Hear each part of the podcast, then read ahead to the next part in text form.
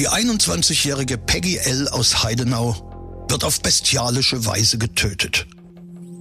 Der Täter hat eine überaus bizarre Erklärung für sein Verbrechen. Nichts ist so unglaublich wie das wahre Leben. Hier ist Sachsens spannendster Podcast mit echten Kriminalfällen aus unserer Region. Nach Recherchen von True Crime Autor Henna Kotte. Aufgeschrieben und erzählt von Maximilian Reg. Hier ist Tod in Sachsen. Der Mordcast. Achtung, nicht geeignet für Kinder und Jugendliche unter 16 Jahren. Heute unromantisches Dinner. Sonntag, der 18. Juli 2004. Es ist Abend geworden in der Plattenbausiedlung in Heidenau-Mügeln. Die Gegend ist nicht besonders wohlhabend. Hinter den grauen Waschbetonfronten der Balkone spielt sich das normale, unspektakuläre Alltagsleben der Bewohner ab. Bis die Polizei in Pirna eine beunruhigende Nachricht erhält. True Crime Autor Henner Kotte war mit uns am Tatort. Wir sind heute in Heidenau-Mügeln in einer typischen Plattenbausiedlung aus der DDR-Zeit auf der Käthe-Kollwitz-Straße. Und hier im vierten Stock hat sich eine kaum vorstellbare Bluttat abgespielt. Kriminalhauptkommissar Ralf Hubrich, vor seiner Pensionierung Leiter des Kriminaldienstes in Pirna, erinnert sich. Ich weiß noch, es war ein Wochenende, also es kam ein Anruf, dass äh, ein Anruf eingegangen ist im Polizeirevier in Pirna, wo sich jemand äh, gemeldet hat, er hätte seine Freundin umgebracht auf ihren Wunsch hin, auf ihren Willen hin. Die Pirnaer Polizei schickt eine Streife in die Käthe-Kollwitz-Straße. Als klar ist, dass in der Wohnung im vierten Stock tatsächlich ein Verbrechen stattgefunden hat, wird auch Hauptkommissar Hubrich an den Tatort beordert. Ja, ich wurde informiert und ich sollte da zum Tatort kommen. Staatsanwalt war informiert, der kam auch und ich bin da hingefahren oder wurde geholt. Und wir haben uns das da angeschaut. Kriminaltechnik dazu. Ja, der Täter saß relativ teilnahmslos in, in der Wohnung. Ich habe dann sofort gesagt, weg, also raus aus dieser Wohnung und ins Revier festnehmen. Und wir haben uns da umgeschaut. Es sah sehr äh, schlimm aus, ganz viel Blut überall. Die, die Freundin, eine 21-jährige, ein Mädchen, äh, fehlte die linke Brust, die auch mal in einem Kochtopf gelegen hat. Das sah man da an den Spuren. Der Zustand der Zwei-Zimmer-Wohnung gleicht einem Schlachthaus. So wird es der Staatsanwalt im späteren Strafprozess formulieren. Für die abgetrennte Brust im Kochtopf trägt der Täter Frank K. in seinen Vernehmungen eine äußerst bizarre Begründung vor, weiß Henner Kotte. Später behauptet der Täter, seine Freundin Peggy hätte von ihm verlangt, dass er sie tötet, aber vorher vor ihren Augen die Brust verspeist. Die Pirnaer Kriminalisten bezweifeln, dass die junge Frau wirklich aus eigenem Antrieb getötet und noch zu Lebzeiten teilweise gegessen werden wollte. Ähnliche Fälle hat es in der Kriminalgeschichte zwar schon gegeben, doch sie haben Seltenheitswert. Zur 21-jährigen Peggy L. passt die Geschichte jedoch einfach nicht, sagt Ralf Hubrich. Seine Variante war ja, sie hat das von ihm gefordert, er soll ihr die Brust abschneiden und vor ihr, ihren Augen essen. Ja, aber hm, alle brauchten starke Nerven. Es war schon, es war schon nicht einfach, zumal wir dann auch einen, einen, einen Schwangerschaftsausweis von der Toten fanden. Sie war also schwanger. Und das ist schon sehr hm, makaber. Also eine, eine 21-jährige ich würde sagen, anhand auch der Fotos, die wir gefunden haben, hübsche Frau, ein hübsches Mädchen. Ja, was nur ihr, ihr Intellekt angeht, kann ich weniger dazu sagen. Auf jeden Fall hatte sie, hatte sie, denke ich, den Plan, mit ihm zusammenzuleben, auch das Kind zu bekommen. um da eine Familie zu gründen oder zu sein. Es steht zwar fest, dass Frank K. die Tat begangen hat, doch die Umstände bleiben unklar. Frank K. ist kein unbeschriebenes Blatt, was lebensgefährliche Gewaltdelikte angeht, sagt der Kriminalkommissar. Bekannt war auch dieser Täter, mir persönlich bekannt zu zwei im Vorfeld hm, viele Monate her äh, begangenen Straftaten, wo er einmal ähm, in einer Wohnung, mit, die er mit einem Freund bewohnte, äh, diesen mit dem Messer angegriffen hatte und hat im Nachhinein auch angerufen wieder die Polizei. Hier ist was passiert. Und ja, gefährliche Körperverletzung.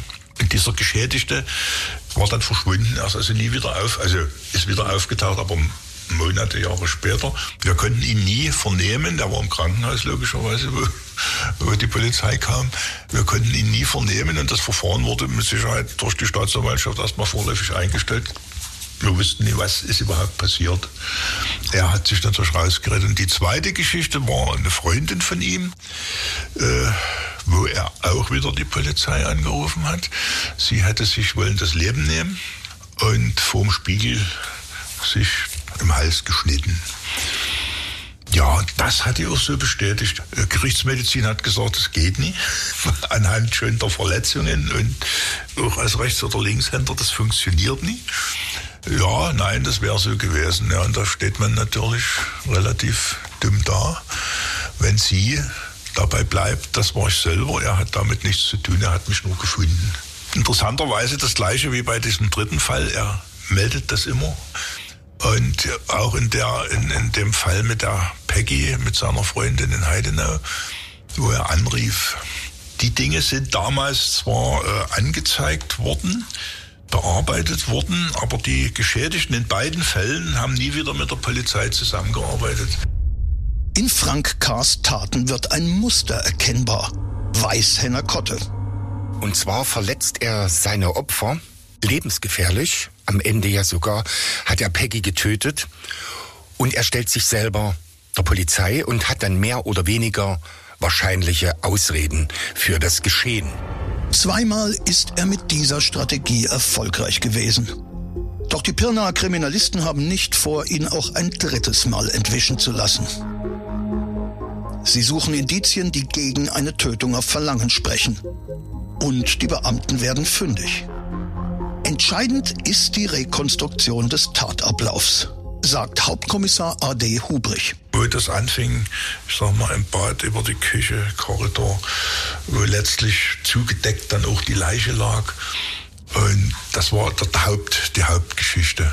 Auch diese zwei anderen Fälle, die natürlich in dem Sinne wieder aufgenommen wurden und die auch in der Verhandlung eine Rolle spielten. Dieses Strickmuster. Er hat versucht, das sah man auch an der Leiche, er hat versucht, die Leiche zu zerstückeln was für einen relativen Laien schwer ist. Versuchen Sie mal eine, eine Leiche so zu zerteilen, dass da, dass man da kleine Päckchen machen kann, die irgendwo in der Elbe oder was weiß ich verschwinden. Hat er nie zugegeben, denke ich. Aber das war so das, was man anhand des Tatortes sagen könnte. Und das war für mich auch eine sexuell motivierte Sache. Es gab dann da auch ein, ein Foto, ein, ein Aktfoto von ihr, da war Sperma drauf und Blut. Und unsere Kriminaltechnik könnte genau nachweisen, ja, das Sperma kam nach dem Blut auf das, auf das Foto. Ja, das deutet ja auf einen, gewisse, einen gewissen Ablauf hin. Frank K. hat Peggy L. zuerst getötet und ihr die Brust abgetrennt. Anschließend hat er sich offenbar anhand eines blutbefleckten Fotos der Getöteten selbst befriedigt. Bevor er die Polizei rief, unternahm er den Versuch, die Leiche verschwinden zu lassen. Das belegt die in Angriff genommene Zerstückelung.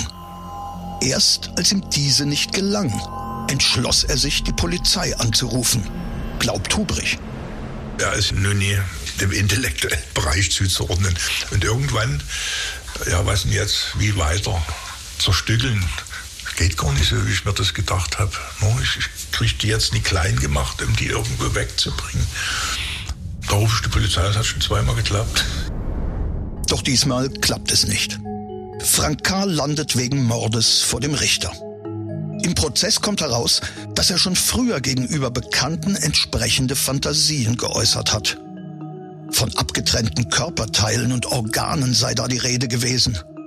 Doch die wenigen Personen, denen er seine düstere Seite offenbart, nehmen seine Aussagen nicht ernst. Auch im Prozess bleibt der Angeklagte Frank K. bei seiner Version der Ereignisse. Nach seinem Dafürhalten sollte er ihr die Brust abschneiden und vor ihren Augen essen.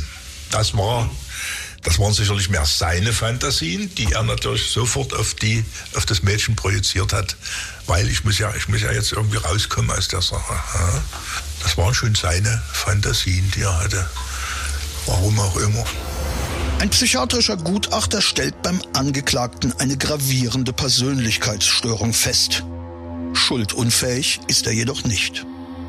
Das Gutachten bestätigt auch die Auffassung von Hauptkommissar Hubrich, dass es dem Täter wohl um seine eigenen Fantasien ging, die er dem Opfer nur untergeschoben hat. Dass der Täter ursprünglich einen anderen Plan verfolgte und sich eigentlich der Polizei gar nicht stellen wollte, zeigt sich im Versuch der Zerstückelung. Als ihm das nicht gelang, verfiel er in sein altes Muster und stellte sich selber der Polizei in der Hoffnung, dass er mit der Behauptung, dass Peggy um ihren Tod gebeten hatte und er das dann ausführte, einer Mordanklage entgehen kann. Eine Tötung auf Verlangen wäre kein heimtückischer Mord.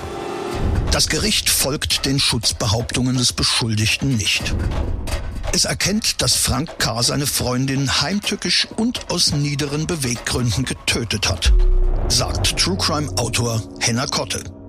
Frank K. wird zu zwölf Jahren Haft verurteilt, kommt aber sofort nach Prozessende in eine psychiatrische Klinik, wo er wahrscheinlich bis heute einsitzt. Persönlich hat Kriminalhauptkommissar Ralf Hubrich Zweifel, dass der Mörder von Peggy L. jemals wieder freigelassen werden kann, ohne dass eine Gefahr von ihm ausgeht.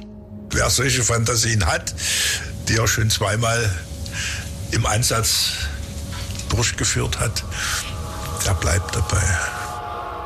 In der Boulevardpresse wird der Mörder Frank K. reißerisch als Kannibale von Heidenau bezeichnet. Hubrich und Kollegen haben ihn vor Gericht gebracht. Damit ist ihre Arbeit beendet.